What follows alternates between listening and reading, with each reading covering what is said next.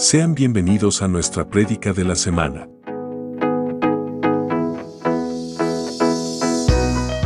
Somos Ministerio Apostólico Plantío del Señor desde San Luis, Missouri. Esperamos que esta palabra sea de bendición para tu vida.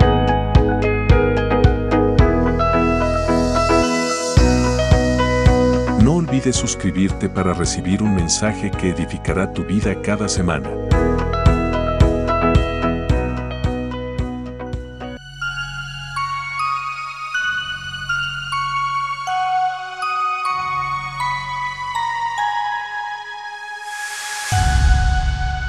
Somos Maps, un lugar de milagros. Aleluya. Yo sí creo que lo que está sucediendo es de parte de Dios. Aleluya. ¿Cuántos han sido llamados a hacer cosas grandes? No quiere decir que no las estemos haciendo, pero con lo que estamos haciendo no es suficiente. Tenemos que dar más. ¿Cuántos lo creen? Aleluya. Vaya conmigo en el libro de Lucas capítulo 10. Me ve temblando, no se preocupe, estoy un poco nervioso. Pero ¿quién es más grande que todas las demás cosas? Dios. Aleluya. Libro de Lucas capítulo 10, del verso 1 en adelante.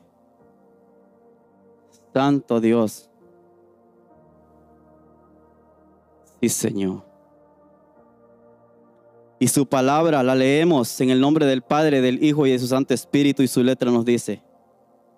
Después de estas cosas designó el Señor también a otros setenta, a quienes envió de dos en dos delante de él a toda ciudad y lugar donde él había de ir. Y les decía, la mies a la verdad es mucha mas los obreros pocos. Por tanto, rogad al Señor de la mies que envíe obreros a su mies. Id, he aquí yo os envío como corderos en medio de lobos. No lleves bolsa, ni alforja, ni calzado, y a nadie saludéis por el camino. Aleluya. Ayúdeme a orar. Padre, que estás en los cielos, tu Hijo a la diestra y tu Espíritu Santo con nosotros. En el nombre de Jesús, mi Dios de la gloria, te pedimos, Señor, que sea tu Espíritu Santo tomando el control, Señor. Si estoy en este lugar, Padre amado, es porque a usted le ha placido, mi Dios, que sea su Espíritu Santo tomando el control de mi boca, de mis labios, Señor que de ninguna manera, Señor, ofenda a alguno de mis hermanos o amigos que se encuentran en esta casa o por las redes sociales, Señor.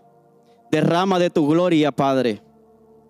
En el nombre de Jesús, que tu palabra, que tu palabra, Señor, fluya a través de tu Espíritu Santo, Señor. En el nombre de Jesús. Amén. Aleluya.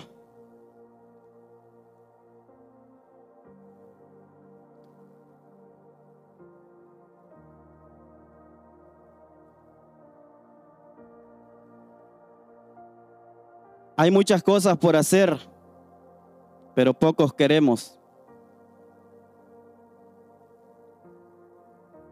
Dios me hablaba en lo personal a mí.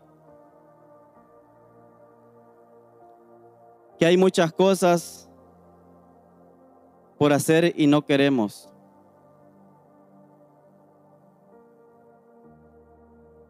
Fuimos llamados para hacer grandes cosas mientras peregrinamos aquí en la tierra.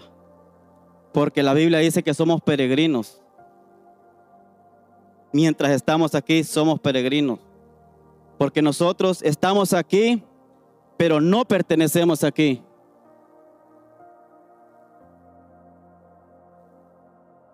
A veces nos sentimos incómodos porque tal vez no hablamos inglés o no tenemos documentos legales aquí, pero indocumentados no somos.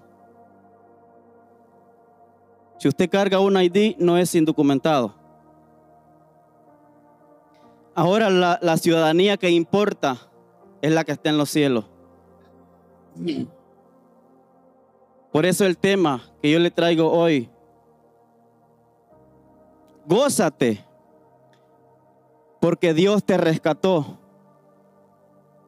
Pero gocémonos más, porque nuestro nombre está escrito en el libro de los cielos.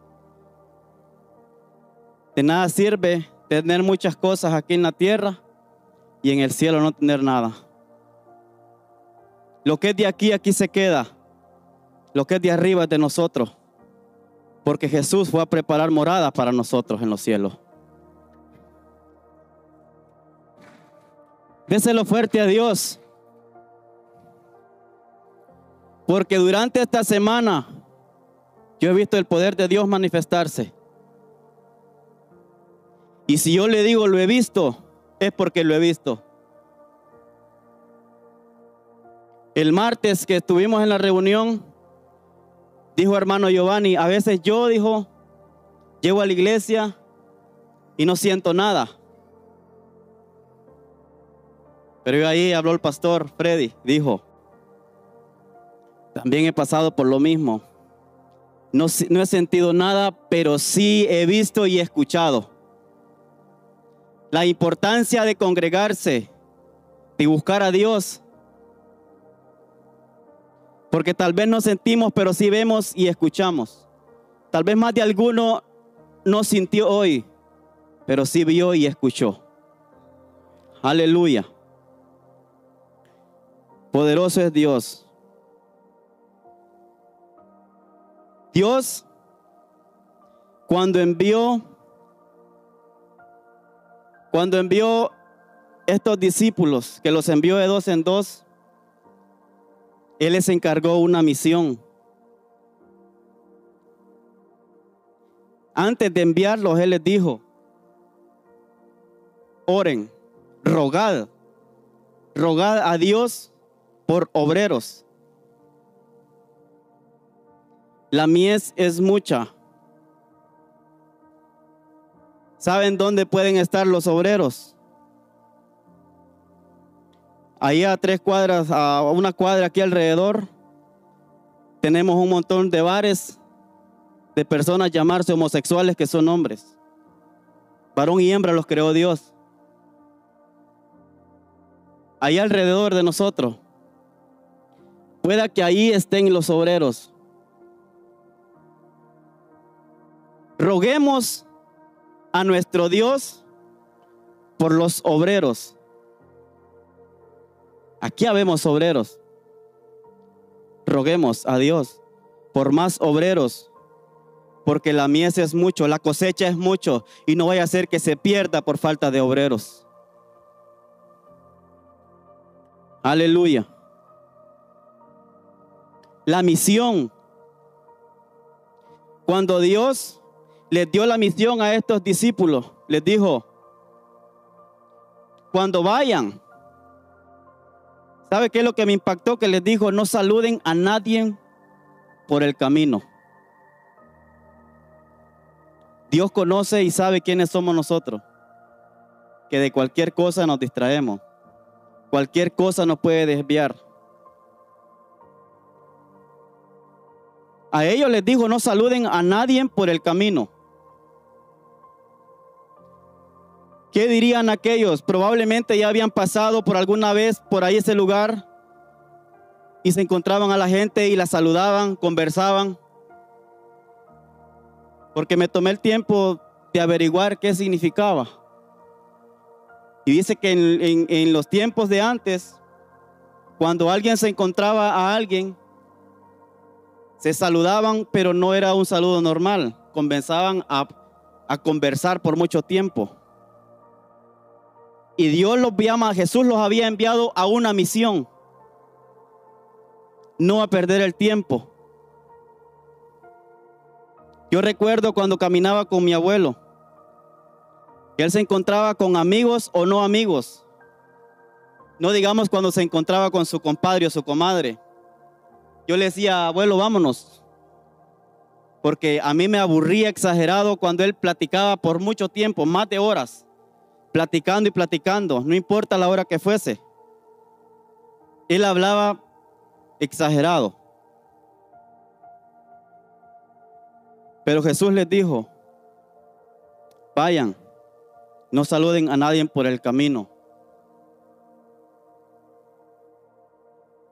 Cuando a usted le dan una misión o a alguien le dan una misión de un trabajo que tiene una hora de salida y una hora de llegada. Si el trabajo es serio y le dan una hora de salida y tiene una hora de llegada, y usted sabe que lo que va a conducir o lo que va a viajar es exactamente el tiempo que le dieron, aunque se encuentre su amigo o su compadre, yo le aseguro que le va a decir, nos vemos pronto porque llevo prisa. La misión que Jesús a nosotros nos ha dado no es de perder el tiempo.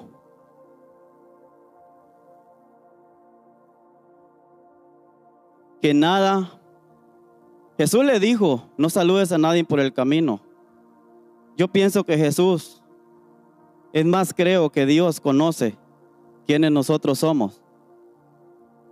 ¿Qué nos distrae a nosotros? Yo le quiero hacer una confesión. Después del ayuno de Daniel, terminando el ayuno de Daniel, yo agarré mi teléfono. Porque ah, yo soy fanático a los videos de pesca. Me gusta ver videos de pesca. Pero cuando usted entra en el Facebook, ahora el Facebook nomás usa su dedo y le aparece un montón de videos. Pum,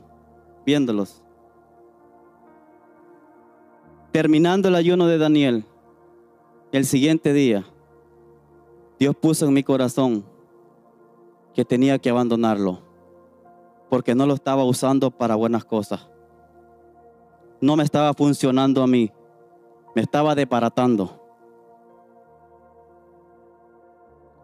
No crea que me estaba desbaratando cualquier cosa, mi vida espiritual. Porque miraba más, miraba más Facebook que leer Biblia. Miraba más Facebook que orar. Cuando eso ya lo había dejado, pero volví y lo retomé otra vez. Era como cuando tenía el vicio de cigarrillo. Yo me fumaba hasta 20 cigarros diarios, 25. Cuando me tocaba jugar cartas que yo amanecía, me fumaba hasta 40 cigarros diarios. Y decía, voy a dejar el cigarrillo. Lo dejaba por dos semanas. A la semana me encontraba un amigo o compañero de trabajo. Hey, dame un toque, porque ya era la colilla que andaba, dame un toque. Otra vez lo volví a tomar y seguí en lo mismo por mucho tiempo. Por mucho tiempo pasé así. Pero un día vine a Cristo Jesús. Y eso Dios me lo quitó a mí. Fue Dios que me lo quitó. Yo no le doy créditos a nadie más. Yo no me doy, los créditos a mí mismo. Porque yo con mis fuerzas lo intenté por muchas ocasiones y no pude. Lo mismo sucedió con el alcohol. La marihuana no fumé mucho, pero también la dejé. Y otros tipos de drogas tampoco mucho, pero los dejé. Lo que a mí se me hizo terrible dejar fue la pornografía. 14 años, de la edad de 12 años, atado en la pornografía como usted no tiene una idea. Yo llegaba a un lugar, fuera tienda o lo que sea, yo arrancaba la hoja de una revista que me llamara la atención y me la robaba de donde quiera que fuese.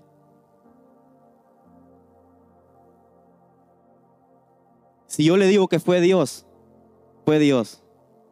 Porque yo lloraba, mire, yo no siendo cristiano, yo lloraba y, le, y yo le decía, Dios, ya no puedo más con esto. Pero no hacía el intento por acercarme a Dios. No hacía el intento por buscar a Dios. Quería la libertad, Quería ser libre, pero no quería tomarlo en cuenta él.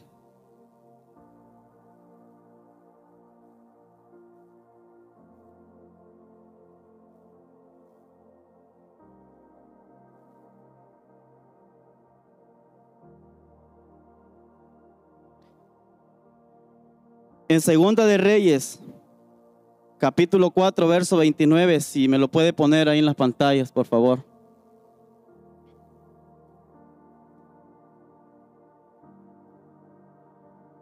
Entonces dijo él a Jesse, este fue Eliseo hablándole a Jesse, ciñe tus lomos y toma mi báculo en tu mano y ve, y si alguno te encontrare, no le saludes. Si alguno te saluda, no le respondas. Y pondrás mi báculo sobre el, el rostro del niño. ¿Se imagina usted que usted vaya en camino y y Dios lo envía a usted a una misión, se encuentre un amigo, un, querido amigo, ¿qué decide usted? ¿Con el amigo o con Dios?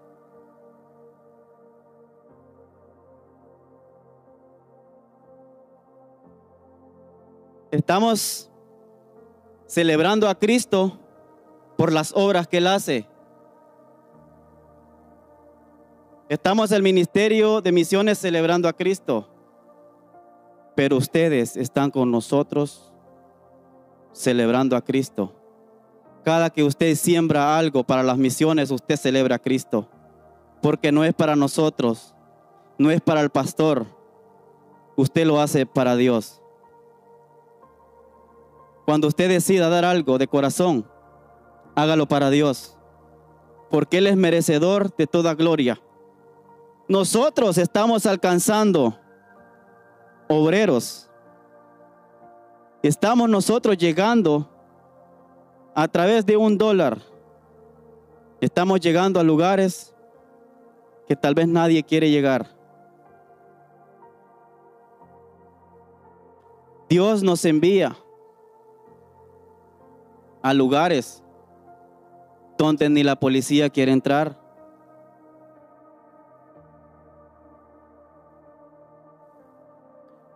Porque, mire, a mí me consta, lo he visto con mis ojos, aquí, en Missouri. Cómo se encuentran gente con armas largas. Yo he visto a la policía. Yo no sé si eso es legal, pero con armas largas en las calles. Ahí, detrás de ahí, venía un carro delante de mí, yo venía detrás de otro carro, pero detrás de mí venía una persona de color. Yo no era culpable, porque yo venía detrás de otro carro.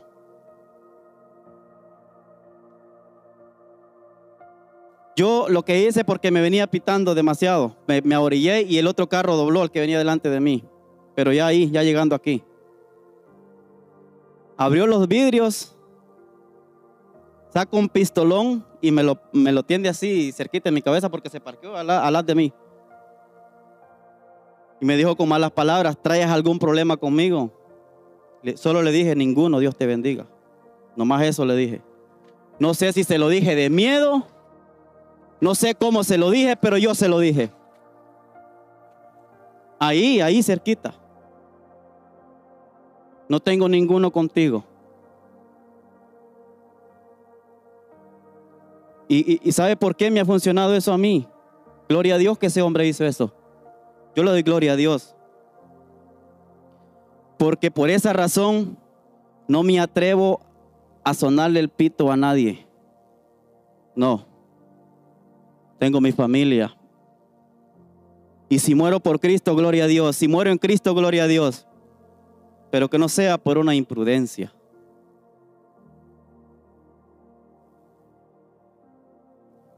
Porque si amamos a Dios, seamos pacientes.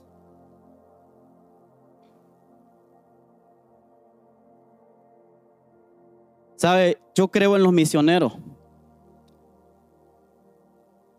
Cuando yo era niño, no tan niño, de 12 años, nosotros vivimos en la calle por muchos años, en la orilla de la calle, donde pasaban las rastras, pasaban los, los trailers y todo tipo de carros la internacional. No calle de un boulevard, la internacional. La calle que se dirige de Copán a de, de Santa Rosa a Tegucigalpa, a Cortés. Vivíamos ahí en la calle nosotros. Habían ocasiones, habían ocasiones que ahí me tocaba, ahí tenía un basural muy cerca, caminaba como 10 minutos. Todas las mañanas yo iba a ese basurero, a las 9 de la mañana. ¿Sabe a qué? Iba a buscar chatarra, pero también abrir las bolsas negras que sabía que llegaban de las, de las glorietas. Yo ya las conocía, las bolsas negras. Las rompía, sacaba la comida, comía y por varias ocasiones le llevé a mis hermanos.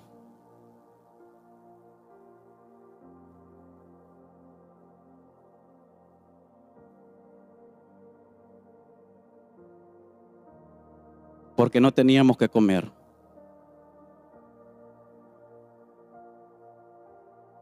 Por mucho tiempo. Después de ahí, crecí a los 14. Me acosté con una mujer que tenía marido. A los seis meses que me acuesto con aquella mujer, muere el marido de VIH-Sida. Después de eso, a los otros seis meses, muere la mujer.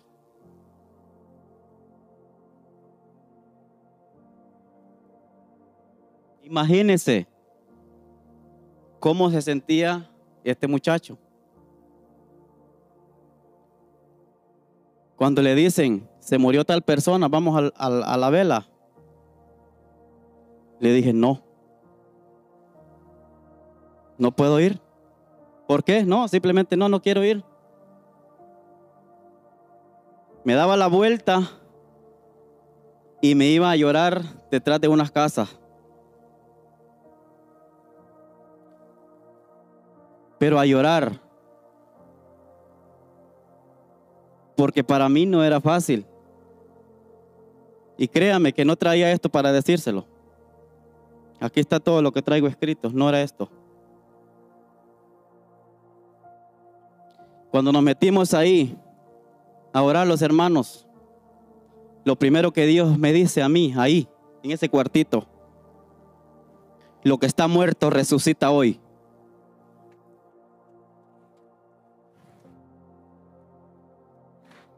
Y eso no se quedó ahí. Eso no se quedó ahí. Eso salió para acá afuera, para acá a la iglesia. Y lo que está muerto resucita hoy. Aleluya.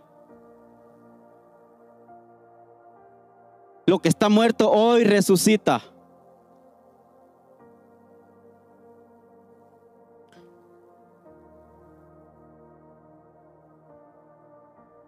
Después de ahí,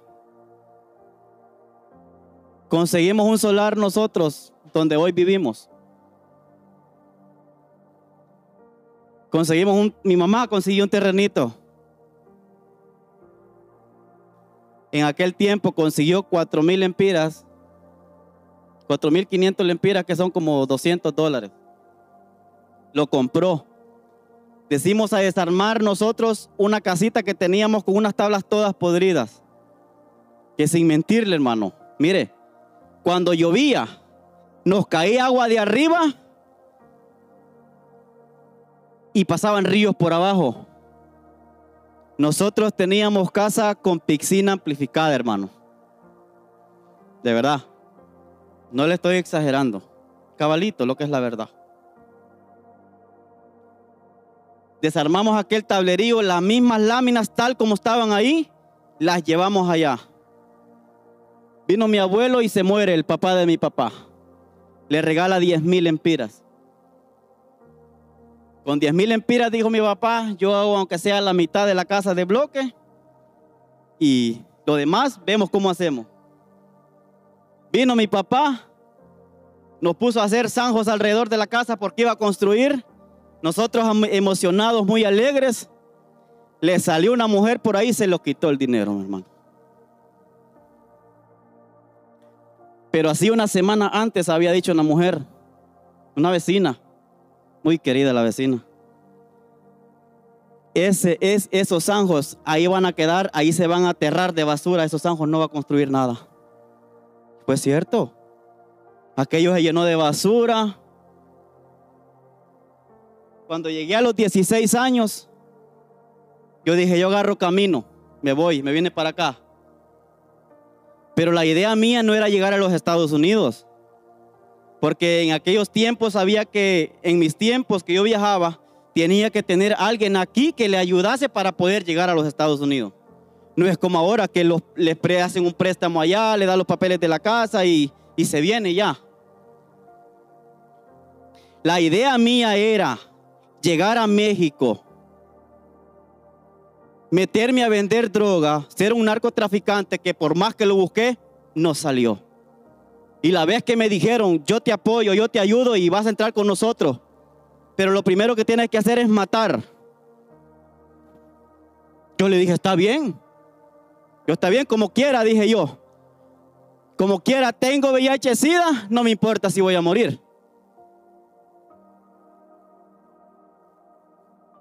Pero me pusieron en un cruce. Me dijo, aquí esperarnos, vamos a pasar por ti. Ellos pasaron para allá. Estuve día y medio esperándolos ahí. No pasaron. No llegaron.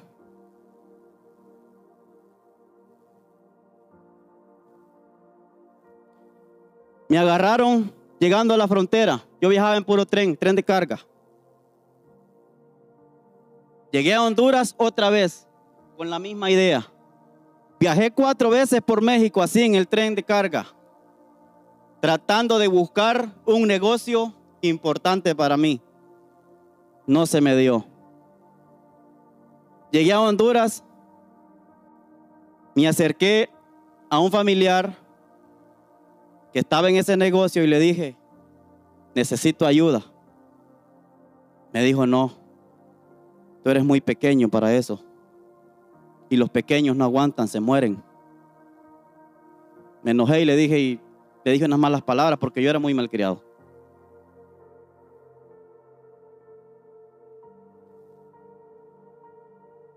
Tanto tiempo estuve así.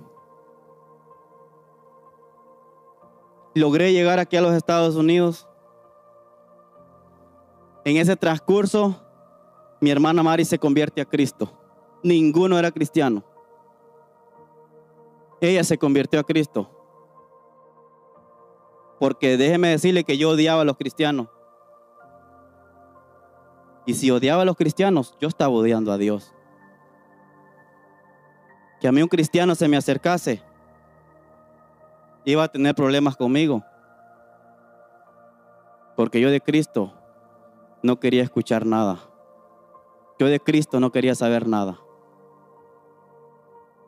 Y yo seguía con aquel calvario de que tenía aquella enfermedad seguía con aquel calvario, sufriendo. Y dije, ahora que llegué a los Estados Unidos, aquí ya no estoy con mi familia, aquí sí me puedo morir porque ya no me van a ver cómo voy a morir de flaquito. No me van a ver que me muera y se acabó y que me entierren o que hagan lo que quieran conmigo, pero ya muerto, se acabó. No le miento. Ya habían pasado como unos ocho años. Vengo y le pregunto a un cubano, Oiga, señor cubano, le digo, cuando una persona tiene el VIH-Sida, ¿cuánto tiempo dura? Mira, me dice, dura de 8 a 10 años. Faltan dos años. Pero en, cuando yo ya están pasando 8 años, me voy poniendo tan flaquito me voy poniendo mal del estómago, tal los síntomas que según daba la enfermedad. Caí en cama. Y llegó un paisano a darme palabras de aliento y me dice, ya se lo cargó mi hijo, me dijo. Mire,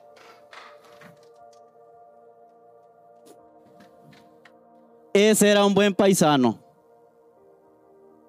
con el que más me llevaba. Dije, hoy sí.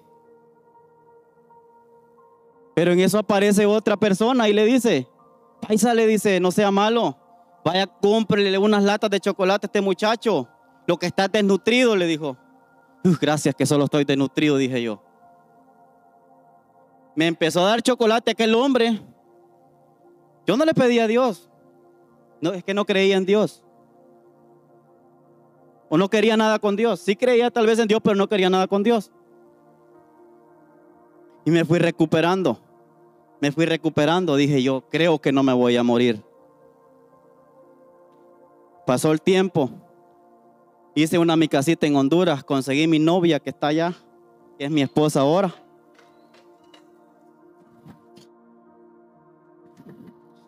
Yo sé que muchos están con la curiosidad cómo la conocí.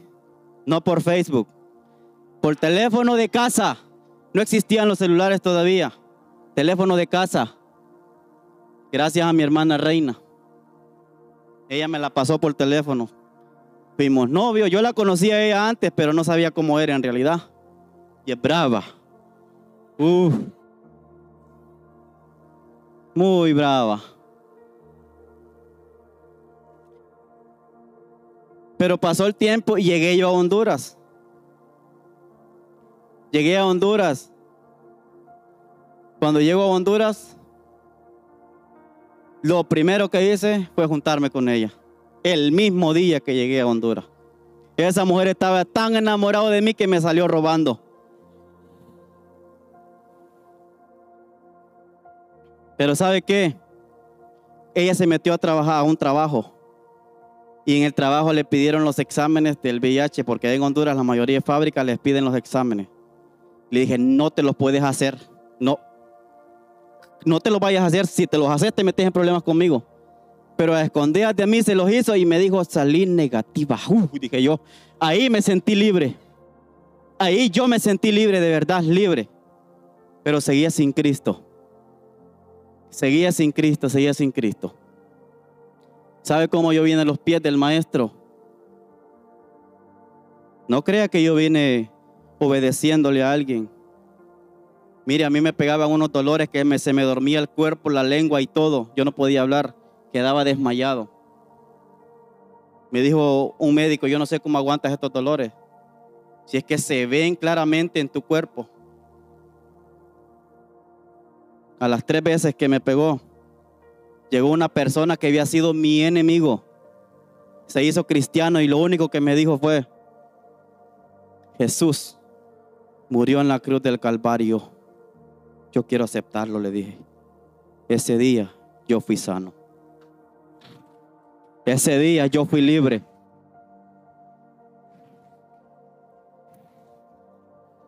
Y yo seguí mis andadas, hermano. Pero yo había aceptado al maestro.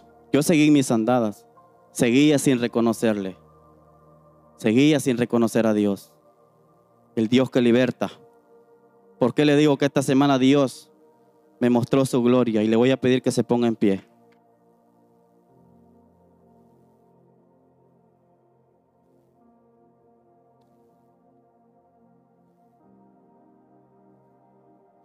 Dios me mostró su gloria esta semana. Lunes y martes, mi esposa fue la semana pasada un día al doctor. Yo le dije que no fuera. Cuando yo le digo que no fuera, es que Dios la va a sanar. Me dijo, voy a ir siempre, ok, ve. Hay ocasiones que la niña se enferma de gravedad. Yo le he dicho, oro por la niña. Y le dije, la niña fue sana, no la lleves. La niña sigue con fiebre, yo la voy a llevar. Llévala. Te garantizo y te aseguro que cuando llegues allá te van a decir que no es nada y que te vengas de regreso. Tal y como se lo he dicho, así se lo han dicho.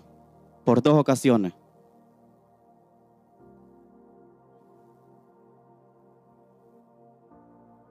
Esta vez le dije, no vayas. Y le dijeron, le mencionaron un virus que nunca lo he mencionado. Y que nunca lo había escuchado, perdón. Aleluya. Poderoso Dios. Si alguien de la batería, el que toca la batería, me puede acompañar. Aleluya.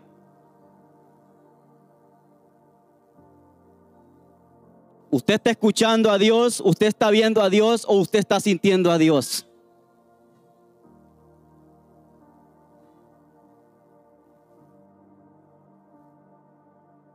Pasó eso con mi esposa.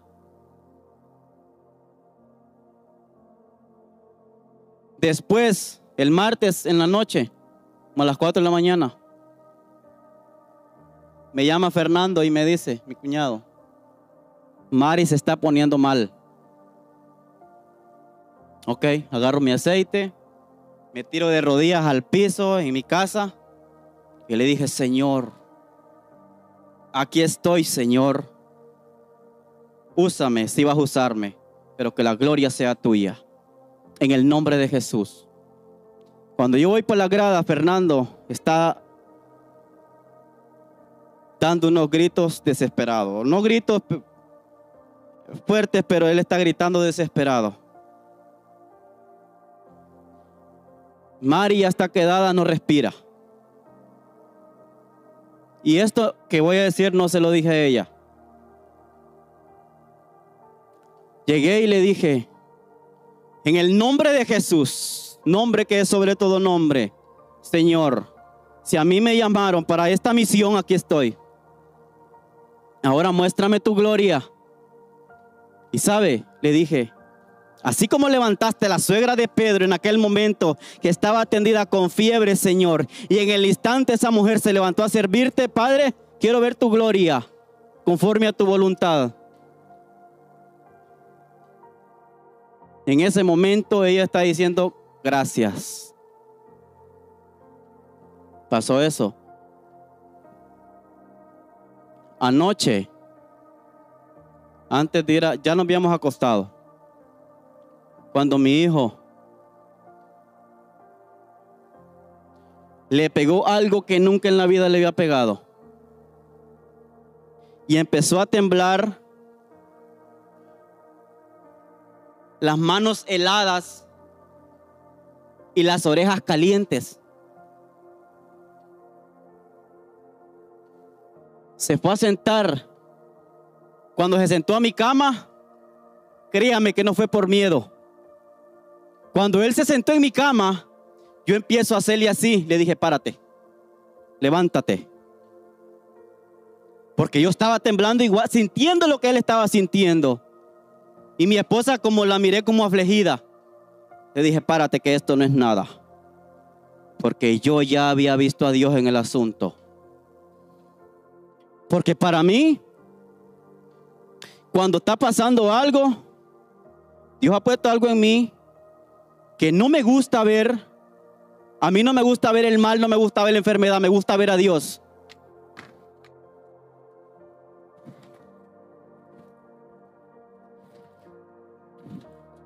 Y él siguió con la temblequera. Él siguió. Le dije, no te preocupes. Aquí está Dios. Si Dios está aquí, ¿quién puede entrar aquí? ¿Quién puede entrar aquí si Dios está? Aleluya. ¿Quién puede entrar aquí si Dios está? Poderoso Jesús.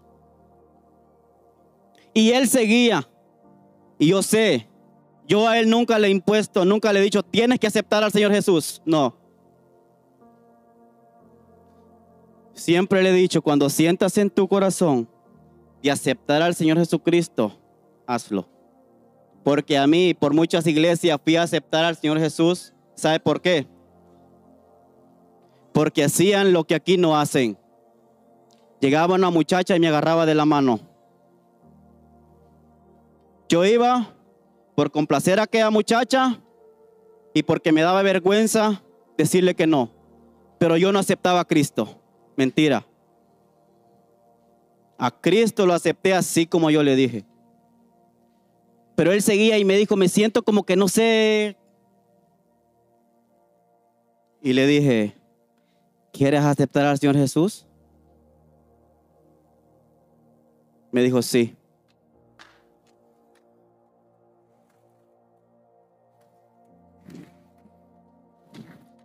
Yo me gozo. Yo me gocé anoche. Y me gozo hoy. Por eso el tema gózate, porque Dios te rescató, pero gózate más porque tu nombre está escrito en el libro de los cielos y que no sea borrado. Porque hay posibilidades de que pueda ser borrado.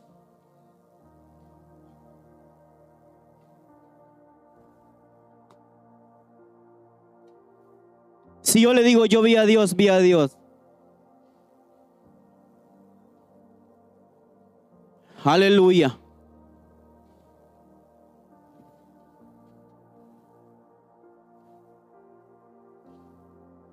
Poderoso Rey de Gloria. Gracias por escuchar nuestro mensaje, esperamos nos acompañes en nuestras próximas prédicas. Dios te bendiga grandemente. Somos Maps, un lugar de milagros.